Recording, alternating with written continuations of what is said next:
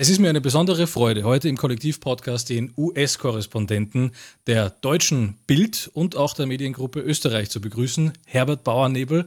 Schön, dass du dir in New York am Nachmittag Zeit nimmst. Hier hinter mir sieht man ja, ist es schon nachts, aber das zahlt sich aus, mit dir zu quatschen über die Situation, wie du nach Amerika gefunden hast und den Weg zum Erfolg und wie es ist, zwischen den Kulturen zu leben, sprechen wir heute. Danke, dass du dir die Zeit nimmst.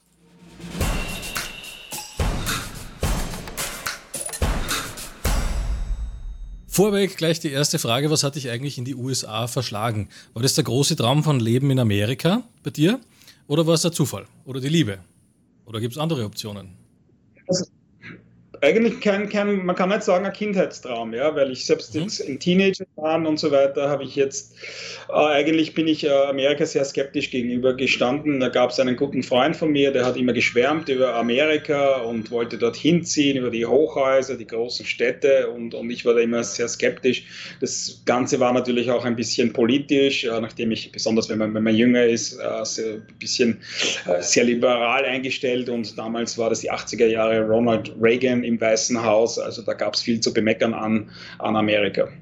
Und, äh, okay. und dann eigentlich hat sich das ein bisschen gewandelt. Es war dann schon Ende der 90er Jahre und ich hatte da eine Kollegin, äh, die in New York gearbeitet hat als Korrespondentin für damals das Nachrichtenmagazin News. Und äh, da war ich dann schon ein bisschen neidisch, mit der habe ich oft telefoniert und da hört, hörte ich dann die Sirenen im Hintergrund und New York und so weiter. Und äh, die die, da gab es dann die, die wollte diesen, die wollte was anderes machen und es gab die Möglichkeit, diesen Posten neu zu besetzen und bin dann zum Chef marschiert und habe gesagt, ich würde das gerne machen und er hat gesagt, okay. Und das, das war's. 1999 haben wir gemeinsam mit meiner Frau äh, die, die Koffer gepackt und sind nach New York gezogen. Wahnsinn, das ist ja eine einschneidende Sache. Was hat deine Frau da dazu gesagt? War die da gleich begeistert? Ja, meine Frau war, war, begeistert. Also meine Frau ist geboren in Malaysia und aufgewachsen in Australien äh, und wir haben, wir haben ein paar Jahre dann in Wien auch gelebt und äh, wir, man, muss es, man muss es schon sagen, es war damals auch noch ein bisschen, wie soll man sagen, ein bisschen rougher vielleicht in, in der Beziehung. Also es hat ihr nicht so toll jetzt gefallen, weil es auch immer wieder zu Vorfällen gekommen ist, wo sie halt blöd angesprochen wurde als Asiatin und so weiter. Okay. Und da war natürlich für uns, äh, da war für uns natürlich jetzt schon äh, New York einfach ein, ein, ein begehrtes Ziel, ein offenes Ziel. Wir waren dann beide irrsinnig happy. Natürlich das ganze riesige Herausforderung, eine derartig große Metropole zu ziehen. Und äh, wir waren super, super excited. Ja, unglaublich. Jetzt bist du schon seit über 20 Jahren dort, hast eine Familie dort, auch mit Kindern natürlich. Und da muss man sagen, beginnt ja auch schon die Besonderheit vom Kollektiv-Podcast, weswegen ich dich auch eingeladen habe. Weil ich finde, du bist so ein Surfer zwischen den Welten und warst du ja wahrscheinlich auch irgendwo immer schon. Auf der einen Seite hast du jetzt eine Familie, die ist ja total verwurzelt in den USA, auch kulturell natürlich, weil die Kinder gehen ja da in die Schule, sind dort aufgewachsen, haben dort amerikanische Freunde und so weiter. Und auf der anderen Seite erzählst du jeden Tag Europa, insbesondere Deutschland und Österreich, eigentlich ähm, ein bisschen auch einerseits die Sicht der Amerikaner, behältst dir aber, und das ist ja die Kunst, glaube ich auch, so ein bisschen die Sicht von einem Europäer auch noch. Also du musst ja ein bisschen quasi für zwei Welten denken. Wie ist dir das gelungen? Wie hast du da in diese Rolle reingefunden? Ist das äh, eine besondere Herausforderung gewesen für dich? Ähm, nicht, es kam eigentlich relativ na natürlich. Natürlich, es, es ist eine, ja, wie, wie, wie, du sagst, es ist eine, eine äh, interessante äh, Position, weil man natürlich mit beiden Füßen irgendwo steht. Natürlich, ich lebe irrsinnig gern in New York und ich liebe auch nach wie vor Amerika, obwohl es in den letzten Jahren schon wirklich äh, relativ schwierig war. Und es gibt da schon Momente, wo man sich denkt, äh, äh, das darf alles nicht wahr sein. Ähm, mhm. Gleichzeitig natürlich äh, schätze ich Österreich als Heimat, wo ich aufgewachsen bin, alles verbunden natürlich mit all den Erinnerungen, die man hat von Kindheit an äh, über die Jugend. Äh, und ich besuche Österreich auch irrsinnig gern. Ich bin dann, wenn man länger weg ist von Österreich, man ist dann schon erstaunt, wie unglaublich schön dieses Land eigentlich ist. Mhm. Und wenn man dann ein bisschen rausfährt und auch Wien hat sich ja eigentlich, muss ich sagen, wirklich toll, toll weiterentwickelt und ist jetzt eine sehr, äh, wahrscheinlich viel aufregendere Stadt, als ich, als ich damals weggezogen bin was ich beurteilen kann in den wenigen Tagen, die ich äh, jedes Jahr ab und wann mal, mal dort bin. Ja. Aber es ist, äh, wie gesagt, das ist, aber das passt bei mir eigentlich, muss ich sagen, ganz gut, diese zwei, diese zwei Dinge. Ich halte vom Nationalismus äh, nicht, nicht super viel, weil äh, in einer Nation geboren zu sein, ist ein absoluter Zufall, zu dem tut man nichts. Es ist keine Errungenschaft oder Leistung. Und, und so gesehen äh, ist es easy, wenn, wenn, wenn man sagt, okay, ich bin aus Österreich, lebe in New York, äh, big deal. Ja. Naja, die interessante Situation ist ja deine unique Position, die du hast, deine einzigartige Situation, in der du bist, äh, wo du auf der einen Seite ja Europa immer wieder erzählst, was man auch vielleicht hören möchte, oder? Du bist ein bisschen so, so, so dazwischen. Was, was äh, berichtest du, was Europa hören will oder was Amerika sagen will? Müssen. Äh, natürlich ist die, es ist eine schwierige, schwierige Frage, ja. Also man, Weder noch, ne? Ja, natürlich. Im, im, Hin, Im Hinterkopf ist natürlich immer wieder ein bisschen dabei. Aber jetzt sagen wir mal ganz offen, der Bild, Bildzeitung hat, ähm, was den Donald, den Donald, Trump betrifft, eine, eine vielleicht neutralere Haltung, äh, zumindest was den Chef betrifft, ja, der eigentlich jetzt nicht in diese, in diese Anti-Trump-Fahrgasse hineingeraten möchte. Also da ist, schwingt bei mir eigentlich im Hinterkopf mit, äh, neutraler und eigentlich ein bisschen auch fairer äh, zu berichten, was den Donald Trump betrifft.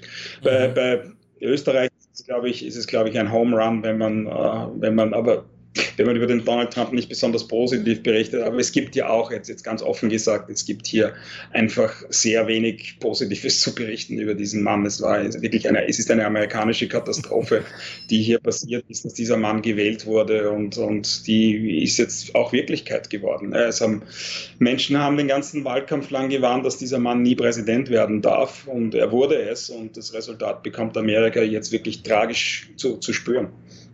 Okay, ja, wie geht's dir damit jetzt? Äh, möchtest du weg? Du hast ja gesagt, es wird immer schlimmer. Sagen wir es mal so, ja, ich glaube, dass dieses Land äh, vier Jahre Donald Trump äh, über, überstehen wird äh, und sich auch so entwickeln wird danach, dass es äh, zwar eine kleine Narbe bleibt, aber, Amerika so erhalten bleibt. Was jetzt eine Wiederwahl des Präsidenten Trump betrifft, wenn der wirklich acht Jahre Zeit hat, dieses Land weiter zu polarisieren, weiter seine Politik des, des offenen Rassenhasses, die er hier verbreitet, äh, dieser offenen äh, Hetze, dieses viele, dieses eigentlich muss man fast sagen, dieser faschistischen Politik, die er hier verfolgt, äh, was der dann anrichten kann in acht Jahren, ist so nachhaltig, dass hier Amerika nicht mehr wiederzuerkennen sein wird. Und äh, das ist dann ein Land, äh, wo ich wirklich all along die Frage stellen werde oder möchte, ob, äh, wenn man Alternativen hat, wenn man andere Möglichkeiten hat, warum man sich dann das antun möchte. Natürlich, wie du gesagt hast, meine, meine Kinder sind hier geboren, sind Amerikaner, mhm. allerdings mein, mein Sohn hat jetzt gerade auch den österreichischen Staats, also Reisepass bekommen, ähm, also auch eh, auch die hätten Möglichkeit mit uns mitzuziehen, äh, ob sie das wollen, keine Ahnung. Aber wie gesagt, es ist jetzt noch nicht spruchreif. Jetzt ist irgendwie so vom, vom Feeling her und von der, von der Stimmung her ist irgendwie so ein bisschen der Countdown, dass man hier hofft in dem Land, dass dieser nationale Albtraum am Anfang November, November äh, zu Ende kommen wird. Das kommt ja bei dir noch dazu, dass du natürlich jeden Tag tagesaktuell Bericht erstattest, mit anderen Korrespondenten äh, natürlich äh, dich informiert hältst über das Tagesaktuelle. Also von der Zeitung angefangen wirst du wahrscheinlich alles konsumieren, was es so an dem Tag zu konsumieren gibt ähm, an Medien. Also wenn man sich das natürlich auch 20 Jahre lang intravenös gibt, die aktuelle chronische, chronikale Berichterstattung, kann ich mir vorstellen, äh, kriegt man ja auch wahnsinnig viel mit. Was sind so die die Highlights gewesen für dich, wo du sagst, äh, das waren eigentlich so die, die schlimmsten Skandale, über die du berichten musstest, beispielsweise jetzt in der Trump-Zeit alleine schon. Ne? Da gibt es ja auch alle zwei Wochen wieder irgendwas anderes. Ist das nur Polemik von der Opposition oder steckt da auch was dahinter? Weil du schaust ja auch immer wieder in die Tiefe und recherchierst. So viele Fragen jetzt auf einmal.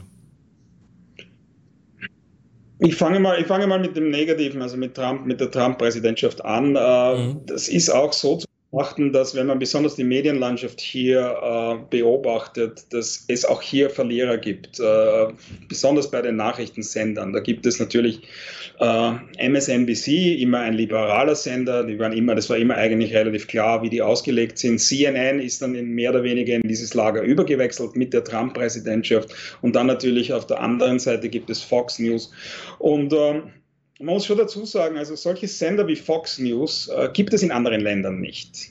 Es gibt mhm. keine so rechtsgerichteten die so viele Menschen erreichen. Und allein Fox News ist dafür verantwortlich, dass äh, weite Teile der Bevölkerung Dinge glauben, die man nicht glauben kann. Ja? Und mhm. das ist wirklich teilweise, das geht Propaganda und es erzeugt dann zwei Realitäten und das gleiche natürlich auf der liberalen, auf der linken Seite. Das heißt jetzt wirklich eine zweigeteilte Bevölkerung. Die einen schauen Fox News, die haben ihre eigenen Experten, ihre eigene Politik, ihre eigenen Fakten mittlerweile. Und das ist das Allerschlimmste natürlich. Und dann gehst du auf die andere Seite und da ist natürlich auch teilweise kommt mir dieser, dieser Trump-Hass kommt mir teilweise auch übertrieben vor. Ja? Also da gibt es dann auch eine Gruppe, die den ganzen Tag nichts anderes zu tun haben, als diesen Präsidenten zu hassen und sich gegenseitig Dinge zu, zu, äh, zuschicken. Das Ganze ist natürlich eine Polarisierung und das ist auch das, was der Präsident möchte, weil es sein einzige, seine einzige Geheimwaffe ist, einfach ähm, Angst zu schüren, äh, Sündenböcke zu finden, einfach um abzulenken von der Tatsache, dass er sicher der schlechteste Präsident in der Geschichte Amerikas ist. Äh, mhm. Zufrieden, zufrieden. Donald Trump sind in Wirklichkeit natürlich nur die, nur die Superreichen. Also für die, für die hat er schon geliefert. Ja. Und, äh, aber das ist, wie gesagt, das ist ein kleiner Teil der Bevölkerung. Jetzt bist du schon seit 20 Jahren mehr oder weniger öffentlich Whistleblower eigentlich auch. Ähm, warum fasziniert dich das eigentlich so? Du, du bringst ja deine persönliche Meinung oder deine Ansichten natürlich auch immer wieder in die Berichterstattung mit ein. Wäre ja auch Blödsinn, wenn man es nicht machen würde. Aber ist es das, das, was dich so fasziniert, dass du das auch ein bisschen äh, steuern kannst, in, in welche Richtung die Berichterstattung dann geht? Also, dass du auch ein bisschen, sage ich mal, den Mächtigen in den USA, sagen wir, auf den Zahn fühlen kannst? Oder was, was interessiert dich daran äh, dafür an der Berichterstattungsseite? Weil Leben in Amerika ist das eine, aber dass du natürlich auch selber ein Medium herausgibst, ein Online-Medium, äh, wo du ähm, ja auch davon berichtest, wie die aktuelle Situation in Amerika ist beispielsweise, da merkt man ja, das, das ist deins, dieses Kommunizieren. Aber warum machst du das? Warum ist dir das ein Anliegen? Das ist äh, Teil, Teil meiner, meiner, meiner Leidenschaft natürlich. Ich bin wahnsinnig gern Reporter, bin eigentlich lieber Reporter als, als Kommentator, als Einordner und Einschätzer, mhm. weil ich irrsinnig gern von meinem Schreib wegkomme und für mich einfach die größte Freude ist, Dinge mit, Leute zu mit Leuten zu reden, Dinge zu sehen und zu beschreiben. Das ist mein Ding, also herumzureisen. Und äh, das ist, ob ich jetzt irgendwie Mächtigen hier in den USA auf den Schlips steige, das halte ich für, halte ich für übertrieben und es gab auch noch nie irgendwie da muss man auch dazu sagen, in Amerika, es gab jetzt keinen einzigen Moment, wo es hier irgendwo äh, einen, einen, einen Versuch der Einflussnahme gegeben hätte oder ein bisschen eine Drohung seitens der US-Regierung. Also die, Amerika, die Presse ist in diesem Land schon noch äh, sehr frei, muss man sagen, wenn man es mit mhm. anderen Ländern natürlich vergleicht. Jetzt nicht mit ausgenommen Europa. Also ich glaube, die, auch die Presse in Europa ist genauso frei. Ähm, aber wie gesagt, in anderen, anderen despotischeren äh, Staaten. Also das, solche, solche Erfahrungen habe ich, hab ich nie gemacht. Aber es ist einfach die, die Leidenschaft. Was mich fasziniert eigentlich, ist umgekehrt, wie groß das Interesse und die Faszination der Welt mit Amerika ist, immer noch mhm. ist. Und an dem hat es geändert. Jeder, jede äh, jeder Vorfall, jede Demonstration, jede Bewegung, Black Lives Matter oder Occupy Wall Street oder irgend alles, was in Amerika passiert, sofort ein Riesending. Äh, mhm. Auch kulturell. Äh, es, es äh, ermutigt dann Menschen in der ganzen Welt. Also wie ich gesehen habe, dass Menschen in Neuseeland äh, mit Black Lives Matter äh, T-Shirts herummarschieren. Das ist schon faszinierend. Ja? Und das gleiche war auch bei Occupy Wall Street. Und jetzt jetzt nicht um nur negativ zu sein, ich habe auch den, der, der unglaublichste und schönste Moment meiner ganzen Reporterlaufbahn hier in äh, Amerika war die Wahl von Barack Obama zum ersten Afroamerikaner im Weißen Haus. Äh, da war ich im Grant Park in Chicago, da waren eine Million Menschen waren auf diesem Platz und wie das Ergebnis festgestanden ist, äh, sind Zehntausende, Hunderttausende, die meisten Afroamerikaner in die Knie gegangen und haben geweint. Das mhm. war ein so unglaublicher den ich nie vergessen werde. Und dann, dann sind, hat man gesehen, junge Menschen, die auf der Straße tanzen, die, die, die, diese Begeisterung wieder für die Politik. Und das war schon sehr bewegend und sehr ermutigend. Und dann, wenn man natürlich, dann kam irgendwie die kalte Dusche. Dann gab es acht Jahre äh, Barack Obama, ein Präsident, der sehr, sehr professionell agiert hat. Ich meine, es gibt immer, es gibt immer äh, äh, Bereiche, wo man sich bei jedem Präsidenten wünscht, er hätte dort mehr machen können oder das anders machen können.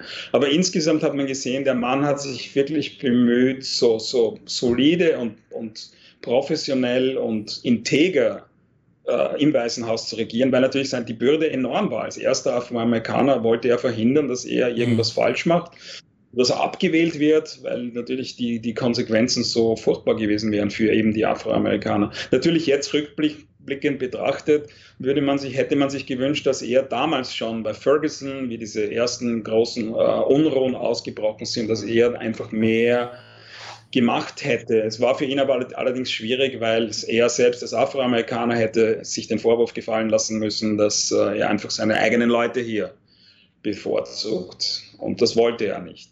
Ähm, aber wie gesagt, es, ist, mhm. es, gibt, äh, es gibt viele Dinge, die faszinierend gut sind und viele Dinge, die erschreckend furchtbar sind in diesem Land. Diese einzigartige Perspektive ist es ja auch, was die Menschen ja jeden Tag begeistert. Du bist ja jeden Tag on air, das muss man sich mal vorstellen. Den ganzen, den ganzen Tag schauen die Leute, was gibt es Neues äh, aus Amerika und insbesondere jetzt zu den Protesten. Das war schon zu Obamas Zeiten so und davor und jetzt auch insbesondere natürlich bei Trump, der auch mit ein paar Medienaktionen sicher vom ein oder anderen Fauxpas, den er sich geleistet hat, bewusst ablenken möchte, oder? Und, und die, die, die, die Power, die du da hast, die ist natürlich nicht zu unterschätzen, weil du für Deutschland berichtest. Ist schon ein Riesenland natürlich. Angela Merkel hatte auch Kontakt äh, zu den amerikanischen, äh, zu dem amerikanischen Präsidenten oder man trifft sich ja, sage ich mal. Ja. Also wenn du das Sprachrohr ähm, was für ein Sprachrohr bist du? Also was für ein Sprachrohr verstehst du dich? Äh, bist du das Sprachrohr der, der Amerikaner Richtung Deutschland und Österreich? Bist du, oder, oder versuchst du neutral zu berichten, irgendwie als Vermittler dazwischen, so was Diplomatisches irgendwie? Also ich würde meine Rolle sehen als, als jemand, der einfach berichtet, was, was, was, was es gibt. Deswegen komme ich wieder zurück auf meine Reporterrolle. Mhm. Ja. Ich möchte jetzt nicht nicht irgendwie jetzt meine Kommentare hier abgeben, die, die, die ich nicht für wichtig halte, meine eigene, eigene Position in, in, in dieser Sache. Für mich ist wichtig, einfach zu zeigen, was ist hier los, was, was ist hier los in Washington, wenn äh, die Park Police hier äh, losreitet auf friedliche Demonstranten und mit Blendgranaten und Tränengas hier hineindrescht. Ja. Mhm. Und da sprechen die für, einfach für, für, für, für sich selbst. Ähm, natürlich äh, muss, muss man eingestehen, dass immer wieder bei solchen Berichten, ja klar, die eigene Meinung ein bisschen durchschwingt. Das ist äh, völlig unmöglich, jetzt komplett neutral immer, immer zu berichten. Und es ist sicher kein Geheimnis, äh, wie ich über, die, über, über den Präsident, derzeitigen Präsidenten und seine Regierung denke.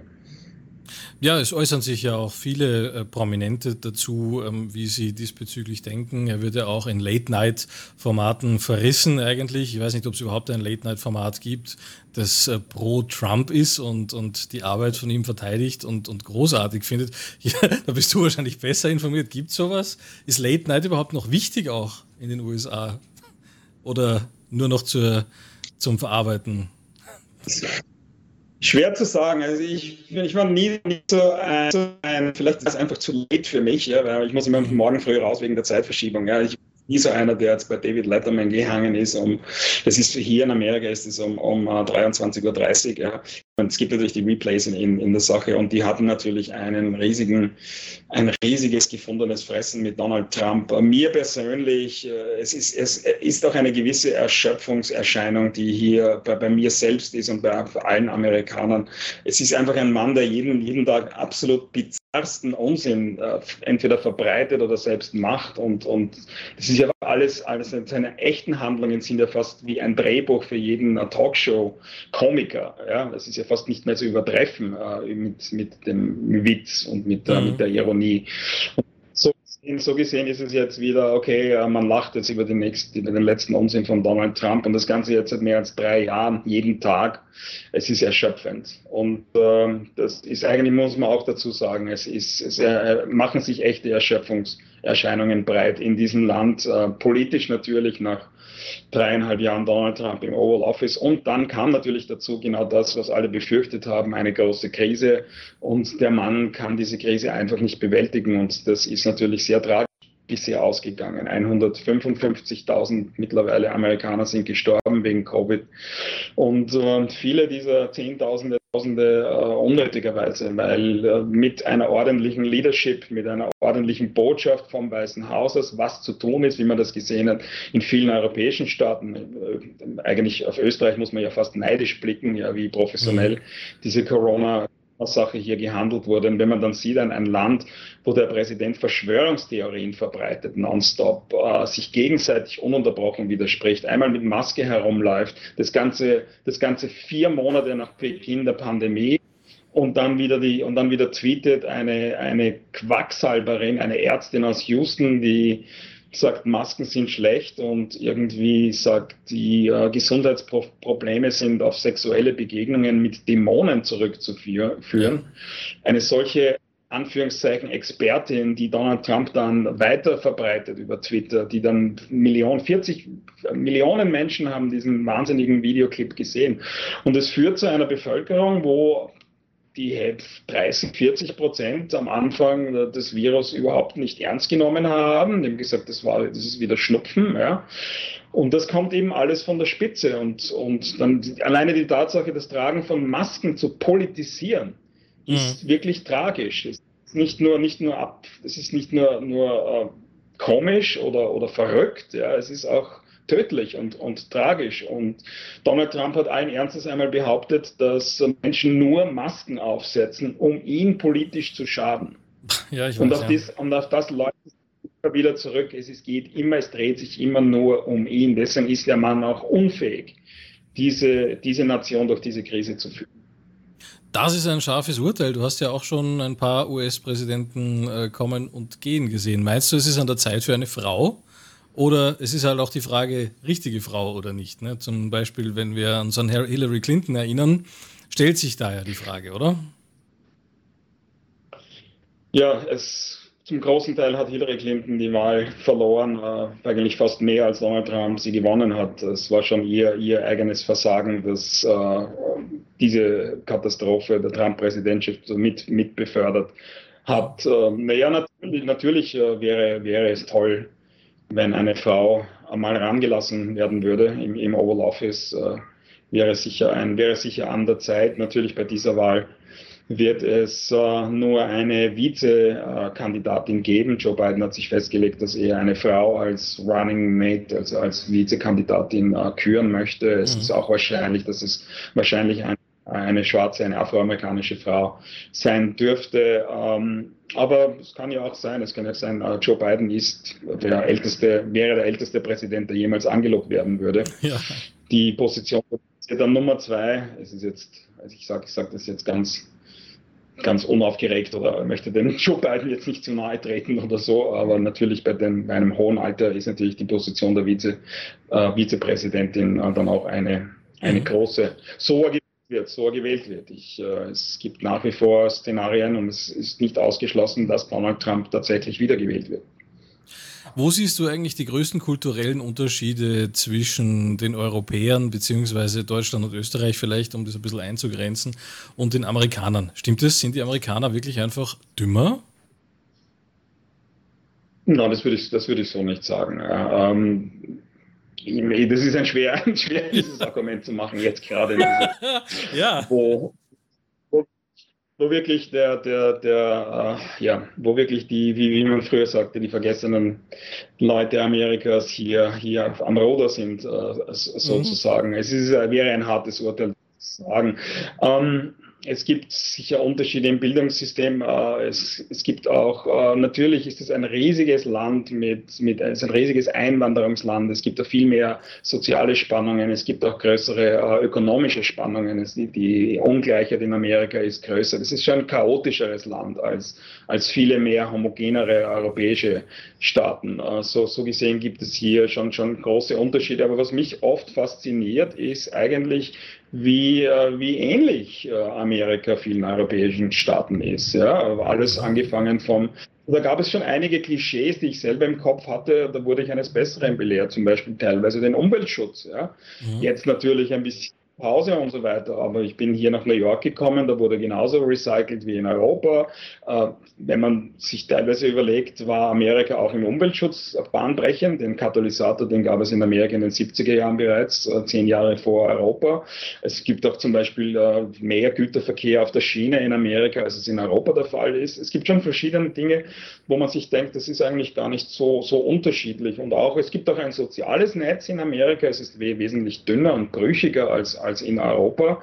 Also es gibt Arbeitslosenunterstützungen und so weiter. Das wurde alles ein, ein, eingeführt. Was natürlich wirklich zum Verzweifeln ist, ist, ist das Gesundheitssystem in Amerika, was eben kapitalistisch ausgerichtet ist, wo die Spitäler eben auf Profit ausgerichtet sind und so viel verlangen, wie sie nur können. Mhm. Die Tatsache, dass 30, 40 Millionen oder keine Ahnung, wie, wie viele es jetzt sind, also äh, 10 Millionen, 20 Millionen Amerikaner einfach nicht versichert sind, die dann in den Emergency rumgehen. Also das ist schon ein, was mich stört an, an Amerika, aber das würde, würden Amerikaner würden sagen, das ist eben der Unterschied, darum, warum Amerika Amerika ist. Mich stört, dass man in vielen Bereichen das Profitdenken eingeführt oder den Kapitalismus angesetzt hat, wo er nichts verloren hat, ja, wie im Gesundheitssystem, wie im Bildungswesen äh, zum Beispiel. Amerikaner zahlen äh, riesige Beträge für ihr Universitätsstudium. Äh, ich, ich komme jetzt gerade in den Genuss dazu, mein Sohn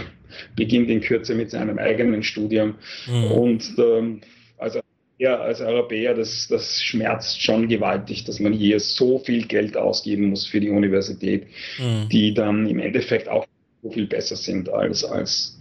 Und das Endergebnis ist, dass in diesen Universitäten die Direktoren oder die Chefs mit Millionen Salärs herumlaufen, dass die Krankenhausdirektoren äh, Millionäre sind. Äh, und das ist einfach, äh, es trifft einfach wirklich die, die, die Masse, die, die einfachen Leute. Und das, das ist das, was mich in Amerika wirklich, äh, wirklich wurmt, äh, ähm, oft, oftmals. Wenn man auch selbst in den, in den, wenn man auch selbst oft einfach weiß, dass man hier über den Tisch gezogen wird, dass die, dass die, das Schmerzmittel nicht 20 Dollar kostet, sondern in jedem anderen Land 2 Dollar, ja, also irgendwie, mhm. und das, das muss man dann auch zurückführen ein bisschen auf das politische System, das natürlich jetzt fast bis zur äh, Dysfunktionalität korrumpiert wurde durch Geld, durch Geld in der Politik. Es ist tatsächlich möglich, dass sich die großen, die großen Firmen, die großen Lobbys ihre eigenen Gesetze hier erkaufen können vom, mhm. vom Kongress. Und, und wenn Amerikaner hier über Kapitalismus reden, dann, dann muss ich dagegen halten, dass es äh, kein wirklich echter Kapitalismus ist, weil einfach so viele Unternehmen so viel Macht bereits konzentriert haben, dass sich die ihre eigenen Regeln schreiben und dann am Endeffekt wenn es kracht, wie bei den Banken im Jahr 2008, dann einfach sagen sie, we are too big to fail, zu groß, um, um einzugehen und dann von Steuergeldern gerettet werden müssen. Zum Beispiel, jüngstes Beispiel, äh, die, die, die Fluglinien sind natürlich bei Corona, wie alle Fluglinien rund um die Welt, äh, in die, an den Rand der Pleite gerutscht und haben dann genau jenes Geld, fast, fast der gleiche Betrag, ein ähnlicher Betrag, jenes Geld vom Steuerzahler erhalten, was sie in den letzten Jahren äh, verwendet haben, um ihre eigenen Aktien zurückzukaufen, um dann den Aktienkurs hochzupuschen, der wieder die äh, Kompensation für, die, für das Top-Management bestimmt. Und die, die, sind, die sind mit ihrem Geld davon marschiert und der Rest, der Rest der Bevölkerung zahlt die Zeche. Unglaublich eigentlich, ja. Wie, äh, wie siehst du da überhaupt noch Möglichkeiten, da was zu reparieren? Kann denn ein anderer Präsident, kann, kann man da als Präsident noch einschreiten überhaupt oder ist der Zug schon abgefahren?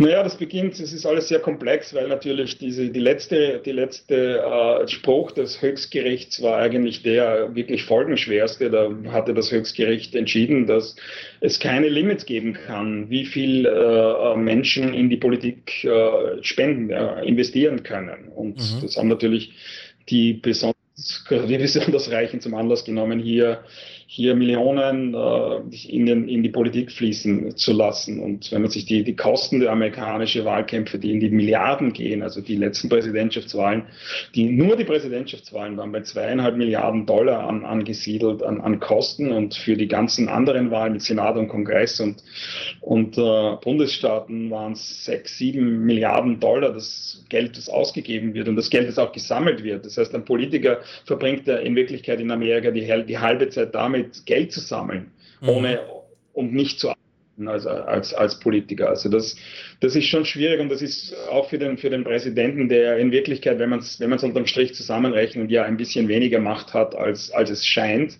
Es ist ein sehr prestigeträchtiges Amt mit einem riesigen blau lackierten oder jetzt nach Donald Trump anders lackierten Jumbo-Jet, mit dem er herumfliegt und mit dem Oval Office und mit dem ganzen Pomp und so weiter.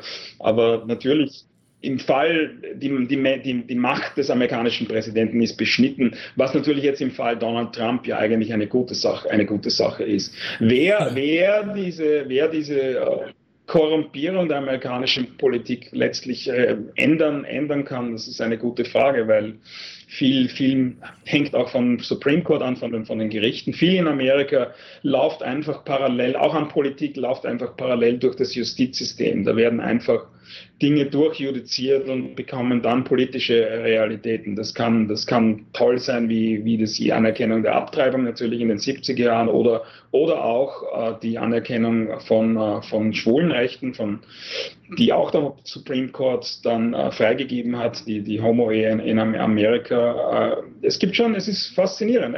das ist eigentlich ein Beispiel, wo man, wo man eigentlich nie geglaubt hat, dass sich die Amerikaner so schnell hier total ändern. Ja, mhm. Selbst Homosexuelle hätten nie geglaubt, äh, nach der Jahrtausendwende, dass sie in zehn Jahren heiraten dürfen. Das hat sich so schnell geändert mhm. und auch die ganze Bevölkerung ist, hat da irgendwie mitgezogen. Also jetzt gibt es Zustimmungsraten zur Homo-Ehe in Amerika von, von 65, 70 Prozent oder so in der Bevölkerung. Mhm. Und das ist auch, das ist eigentlich ein Zeichen, dass Amerika immer noch wandlungsfähig ist und, äh, und was was zur, viele machen sich auch lustig über dieses Vorwahlsystem, die Primaries und so weiter, wo dann irgendwie diese ganzen Kandidaten durch Ministaaten, New Hampshire und Iowa tingeln. Äh, man muss, man muss man muss es so sehen, ja. ohne die Primaries, ohne diesem Vorwahlsystem hätte es keinen Präsidenten Barack Obama gegeben, keinen ersten Afroamerikaner im Oval Office. Mhm. Es hätte aber auch keinen Donald Trump gegeben. Ja. Also, das gleicht sich jetzt irgendwie ein bisschen aus. Die Menschen haben einfach die Chance, in diesen Vorwahlkämpfen auch die Kandidaten kennenzulernen. Aber warum gibt es eigentlich, ist jetzt wahrscheinlich eine blöde Frage, ja, aber wieso gibt es eigentlich Demokraten, Republikaner und nicht mehr Parteien? Was ist da eigentlich falsch gelaufen? Ich meine, woher es kommt, wissen wir geschichtlich, aber, aber warum geht man davon nicht ab und, macht, und öffnet es ein bisschen mehr? Hast du da irgendeine Vorstellung?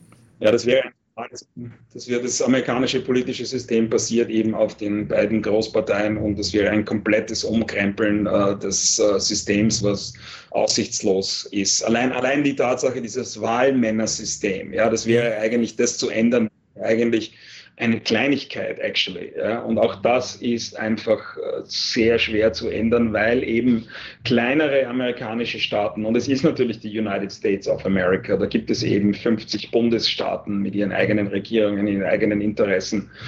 Äh, diese, diese kleineren Staaten erhalten so natürlich viel mehr Macht, weil mhm. äh, eben plötzlich Entscheidungen in, äh, in, in Ohio oder in verschiedenen einzelnen Staaten jetzt national wichtiger sind. Und die würden nie dieses Recht wahrscheinlich aufgeben wollen. Und es ist für derartig gravierende Verfassungsänderungen ist eine Zweidrittelmehrheit auch in den Bundesstaaten erforderlich. Die wäre allein im Senat, im Kongress schwer durchzusetzen, äh, geschweige denn, äh, dass hier mehr als 30 US-Staaten zustimmen würden. Deshalb ist es wahnsinnig schwer, das politische System in Amerika äh, zu grundlegend zu ändern.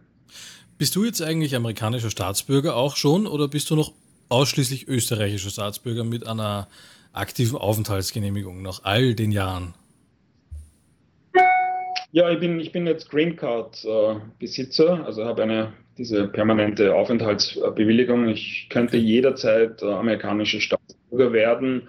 Äh, was ich mir überlege, äh, wenn ich die österreichische Staatsbürgerschaft behalten kann, also wenn ich Doppelstaatsbürgerschaft sein, Staatsbürger sein kann, dann äh, kann ich mir das vorstellen, beide, beide, zu, beide zu haben. Also es hat jetzt der Unterschied zwischen Green Card und äh, Staatsbürger in Amerika ist jetzt nicht gewaltig, aber man kann zum Beispiel wählen. Das kann ich als Green Card Holder, kann ich das nicht. Ja, das ist ja auch das nächste Thema, das mit dem Wählen. Wie hältst du das äh, mit dem Wahlsystem in Amerika und dem Stimmenauszählen? Ja, auch, auch das äh, Wahlsystem selbst ist antiquiert, weil hier wieder das gleiche Problem ist es hier keine nationalen, keine nationalen Richtlinien gibt. Das ist, die Wahlen, Wahlen werden durchgeführt und abgehalten von den einzelnen Bundesstaaten und da gibt es alles bis von ultramodernen Wahlmaschinen bis zu, bis zu Geräten hier in New York, wo es äh, seit zehn Jahren keine Ersatzteile mehr gibt, weil die Geräte, weil diese Maschinen, das sind Standsmaschinen in Wirklichkeit. Ob die jetzt noch existieren, weiß ich nicht, aber das vor geraumer Zeit existierten sie noch und wenn die, wenn die ein wenn da ein Ersatzteil bricht, ja, dann gibt es kein Ersatzteil, um diese Wahlmaschine zu reparieren. Völlig antiquiert, also völlig absurd teilweise. Und wir erinnern uns ja alle an die äh, Wahlen, die das Nachzählen in Florida 2000 zwischen George Bush und Al Gore, wo dann eben die Menschen mit Lupen diese kleinen Stanzungen dann äh, kontrolliert haben und dann irgendwie entschieden haben, ob wenn der Papierfetzen, der Kleine da noch dranhängt, ist es dann eine Stimme oder nicht. Mhm. Und ja, aber auch da auch damals faszinierenderweise, als ich dann in Florida war, das berichtet habe, jeder Amerikaner hat gesagt, das ist, wie toll Amerika ist, dass wir das machen, dass die ganze Welt sieht, dass jetzt diese kleinen Lochkarten ja, genau nachgezählt werden.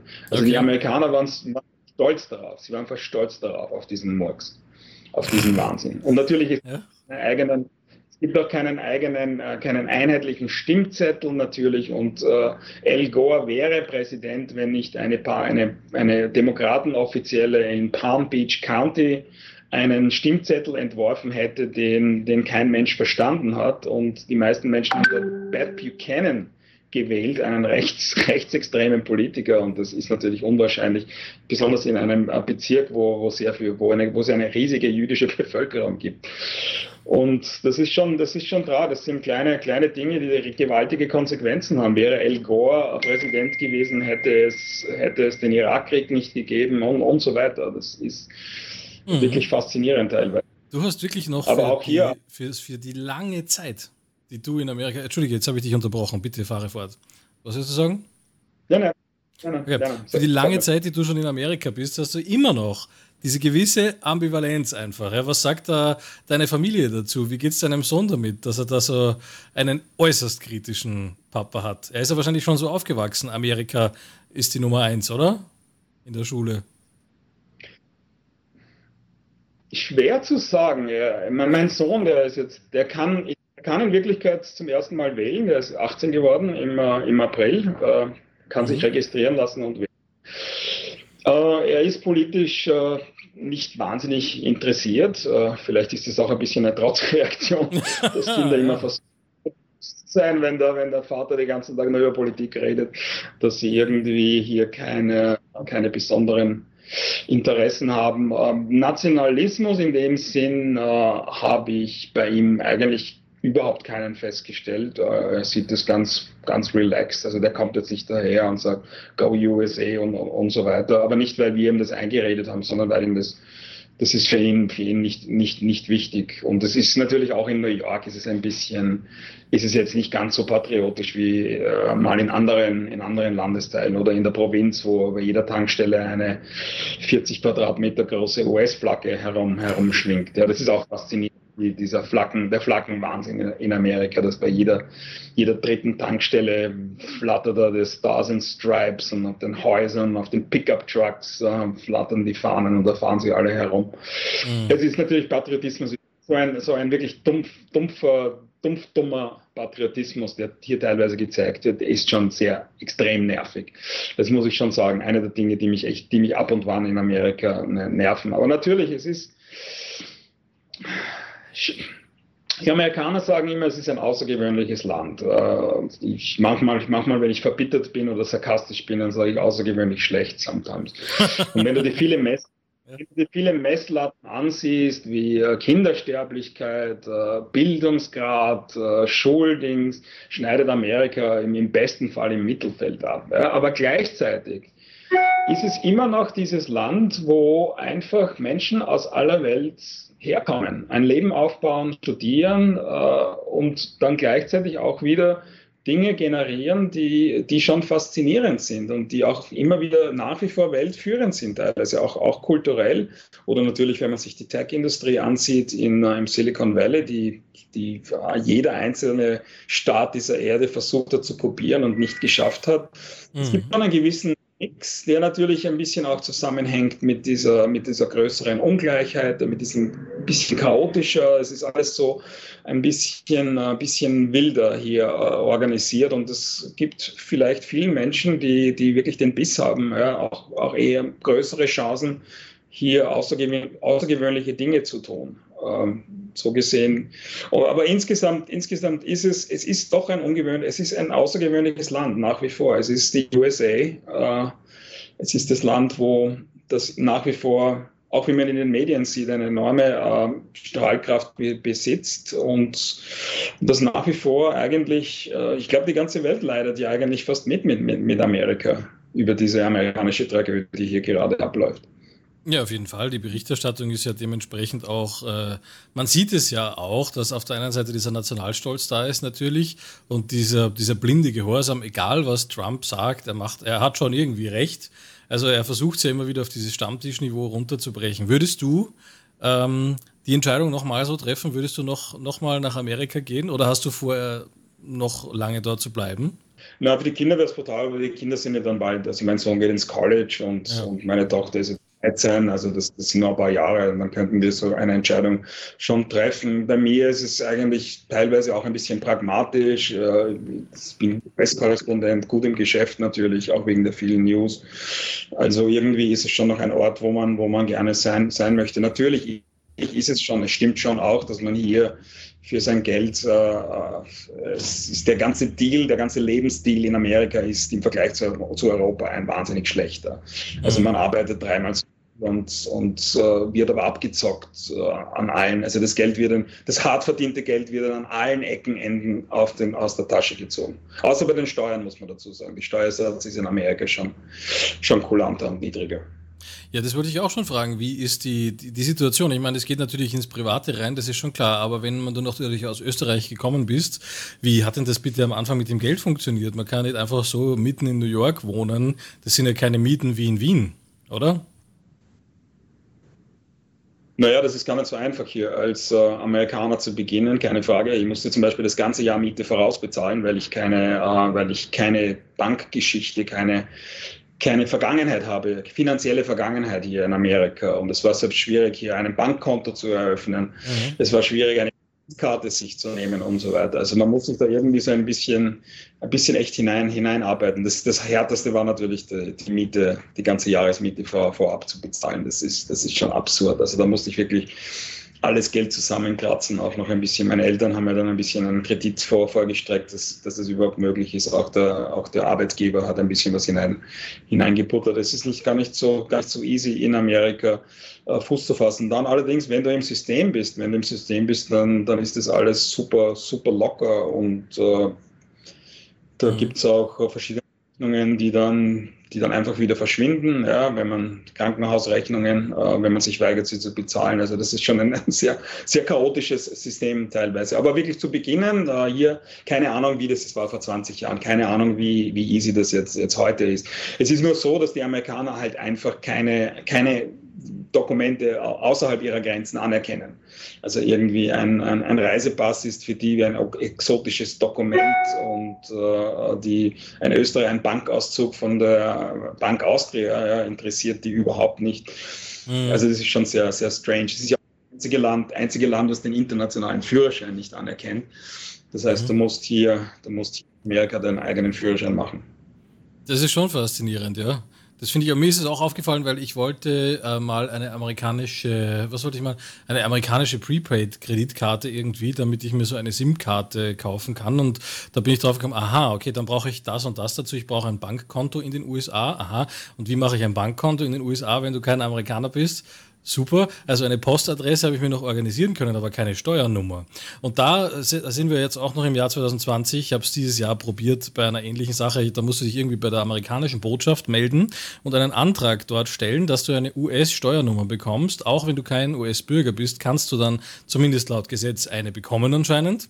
Habe ich angesucht, beantragt, zweimal keine Antwort erhalten einfach. Einfach keine Antwort. Irgendwie so, was will er? Eine Steuernummer will er haben? Keine Ahnung, wozu soll er denn die brauchen? Ja, das, das, spürt man, das spürt man total. Äh, das ist Amerika. Ja. Das war immer schon so.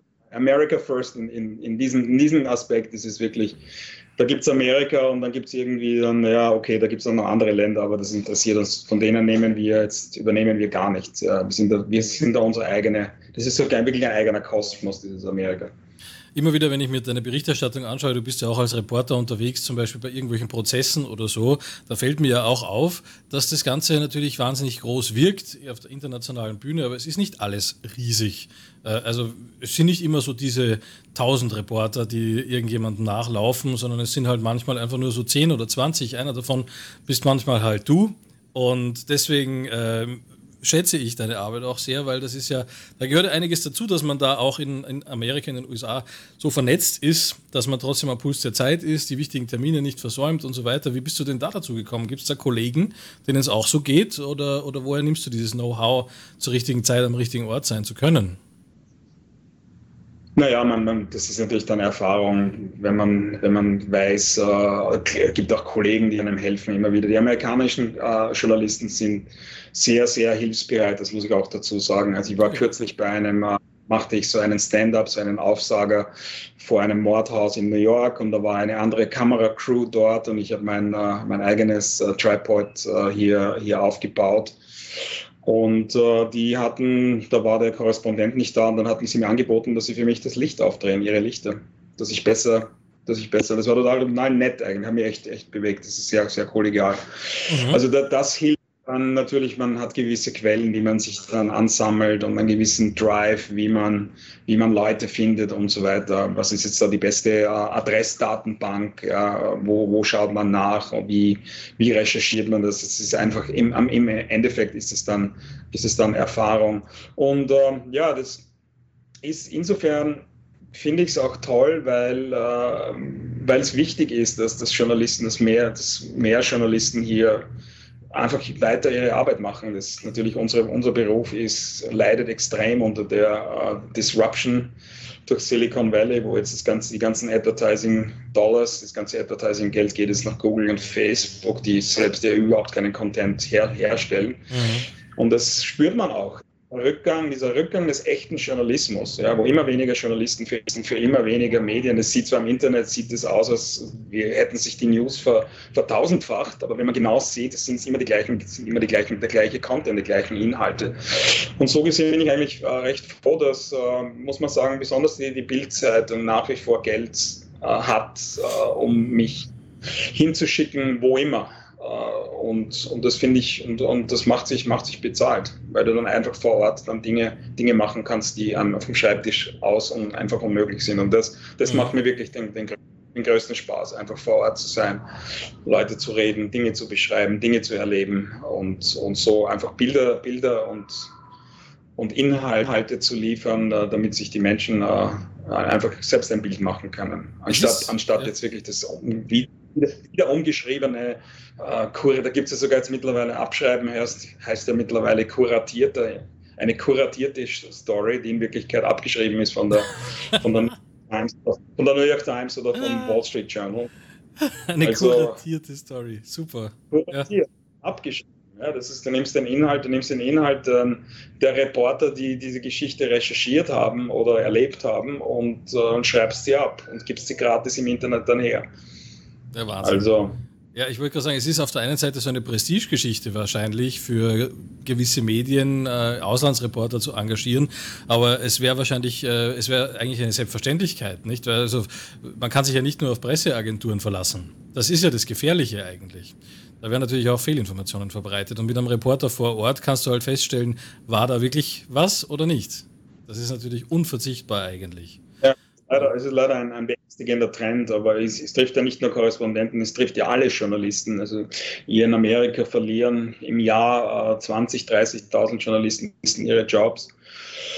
Ach, vielleicht ist die Zahl ein bisschen zu hoch. Äh, jedenfalls sehr viele und das geht über Jahre und es macht einen als Journalist natürlich schon ein bisschen äh, bedrückend, äh, dann zu sehen, wie diese ganzen Internetplattformen mit ihren Algorithmen dann irgendwie die, die News verbreiten und auch die Leute dann einfach in zwei Lager teilen. Ja. Mhm.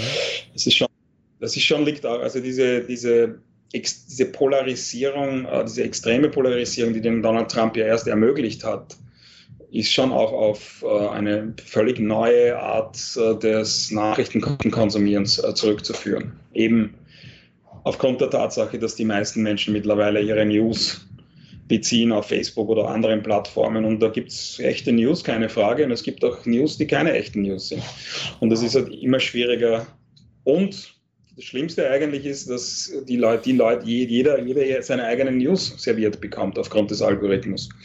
Also ja. ich als Liberal, meine liberalen News und ein Trump-Anhänger, der kriegt, der kriegt nur News, wie großartig dieser Präsident das Land regiert in der Bubble sind momentan viele. Du bist ja auch jeden Tag in New York und also zumindest meistens, wenn du nicht gerade woanders hingeflogen wirst, wo sich was tut. Ähm, kommst du manchmal raus? Geht sich da überhaupt noch Urlaub aus bei dir? Ja, dieses Jahr ist es schwierig, weil, weil wir ja irgendwie als, äh, als fast Aussätzige der Corona-Welt nirgendwo hinfliegen dürfen. Also ja. niemand, niemand jemand haben, der aus Amerika jetzt irgendwo hinfliegt und man kann es der Welt nicht verdenken. Mhm. Äh, so gesehen bleibt jetzt einfach nur Urlaub in Amerika und äh, den werde ich wahrscheinlich, auf den werde ich möglicherweise verzichten diesen Sommer, weil es einfach, einfach viel zu überteuert ist und es ist einfach nicht wert. Ja. Und außerdem möchte, für mich ist schon, Urlaub ist für mich schon äh, mal ein, ein bisschen rauszukommen aus, aus den USA. Ich bedanke mich ganz herzlich dafür, dass du dir äh, die Zeit genommen hast, ein bisschen mit uns zu sprechen über deine Erfahrungen in Amerika. Ich merke, man könnte das natürlich alles noch vertiefen. Gibt es da die Möglichkeit, ähm, hast du schon ein Buch geschrieben? Ich habe ein Buch geschrieben über den 11. September, äh, über meine Erfahrungen während des 11. September. Mhm. Ich war da ziemlich, ziemlich hautnah dran, äh, war, ein, einer dieser eingestaubten Menschen, war ungefähr drei, zwei, drei Blöcke vom World Trade Center entfernt, als es eingestürzt, der erste Turm eingestürzt ist. Also habe das Ganze miterlebt, habe darüber ein Buch geschrieben äh, und äh, war, war eine recht nette, tolle Erfahrung. Äh, natürlich, irgendwann, irgendwann werde ich das alles aufschreiben, alle meine Erlebnisse als, als Reporter. Mhm. Es ist ja nicht nur war ich bei euch in vielen anderen, anderen Welt, äh, bei Weltkrisen und unter, unterwegs und habe wirklich viel, viel erlebt. Selbst, selbst jetzt für News in den 90er Jahren war ich äh, Redakteur im Außen, äh, in der Außenpolitik und habe dort auch extrem viele Reisen unternommen, von Hongkong bis, bis Tschernobyl, bis, äh, bis Israel und, und also da ist schon einiges, einiges zusammengekommen und äh, ja, es ist eine Leidenschaft. Ähm, es ist ein harter Beruf, es ist geworden. auch sehr gefährlich, muss man auch sagen. Ich habe dich gerade erst wieder vor ein paar Wochen waren es, äh, bist du in Protesten gestanden und Tränengas, äh, äh, Tränengas war da auch mit im Spiel oder zumindest Reste vom, vom Tränengas. Aber manchmal bist du ja auch wirklich mittendrin. Ja. Ja, ich muss sagen, diese, diese, ich hatte so eine Skibrille auf von meinem Sohn, äh, mhm. die hat super funktioniert. Und die N, N95-Maske, die war auch perfekt. Also das Tränengas war nicht das Problem. Das äh, größte Problem war eben diese Blendgranaten, die da irgendwie die Straße dann runterrollen und wenn die so zwei, drei Meter neben dir, neben dir äh, explodieren, dann ist es schon sehr hell und sehr laut. Okay. Da habe ich ein paar, ein paar Minuten irgendwie leicht, leicht äh, verloren. Mhm. Aber ja, natürlich. Äh, es kann, aber ich bin, bin eine, ich habe nie, nie Kriegseinsätze gemacht. Das war für mich immer die Grenze, wo ich gesagt habe, das ist jetzt mit Familie, Kindern und Frau äh, eigentlich nicht so nicht zu verantworten. Aber natürlich, es gibt immer wieder, es gibt immer wieder Momente, wo, wo gefährliche Dinge passieren können. Wer hätte gedacht an jenem 11. September, an jenem sonnigen Morgen des 11. September 2001, dass äh, in, in einer Stunde der, der, der Flugzeugkrieg ausbricht. Also Richtig, ja. man weiß nie. Man überhaupt, weiß nie, wo überhaupt man, mit einem Präsidenten Trump äh, kann man ja nur hoffen, dass keine Interkontinentalraketen fliegen. Ja, das ist natürlich auch sehr schwierig. Also muss ich das Einzige, da muss ich noch eine kurze Ding, das ist das Einzige, mhm. was ich fast positiv sagen möchte über den Donald Trump, dass er kein Kriegstreiber ist.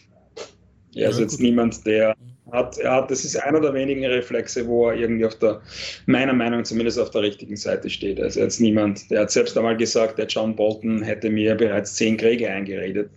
Okay. Und der John Bolton waren, waren genau die Leute, die, die dem George Bush das alles eingeredet haben. Und wenn man sich jetzt die Bilanz ansieht, muss man sagen, also an meinem Geschmack waren die Fehler des äh, George W. Bush bisher immer noch tödlicher und teurer als die Fehler des Donald Trump. Auch wenn der jetzt aufgrund auch ein bisschen der Verklärung äh, rehabilitiert scheint. und auch aufgrund der Tatsache, dass äh, George W. Bush, obwohl er viele Fehler gemacht hat, immer wusste, was es bedeutet, Präsident zu sein.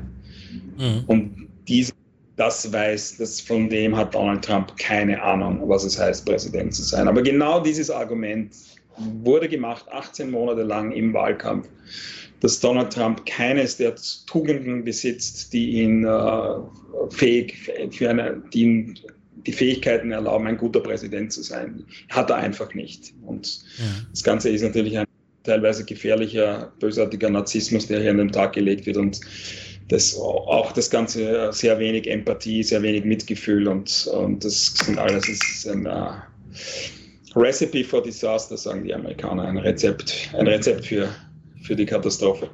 Wir werden sehen, was im Herbst passiert. Äh, hoffen wir mal sozusagen, dass es eine Änderung gibt, auch für das Image Amerikas international, ist es wahrscheinlich, wäre es nicht verkehrt, sage ich mal. Und äh, ja, Joe Biden hat ja noch ein paar Monate Zeit, um sich da möglichst jugendlich zu inszenieren. Ne? Vielleicht wird es ihm ja gelingen, eine Verjüngungskur zu schaffen.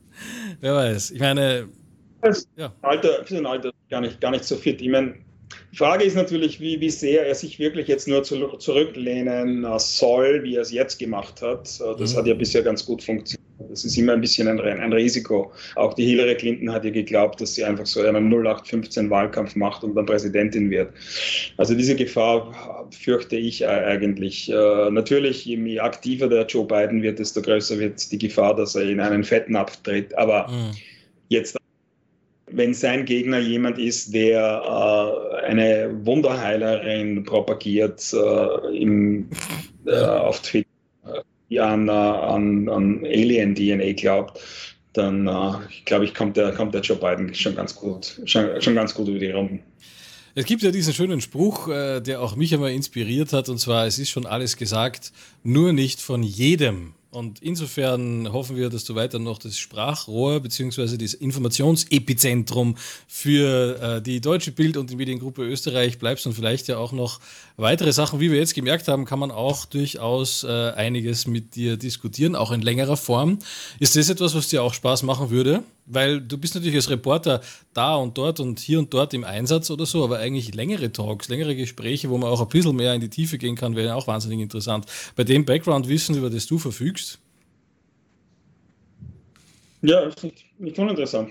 Gebe es gerne, gebe es gerne weiter.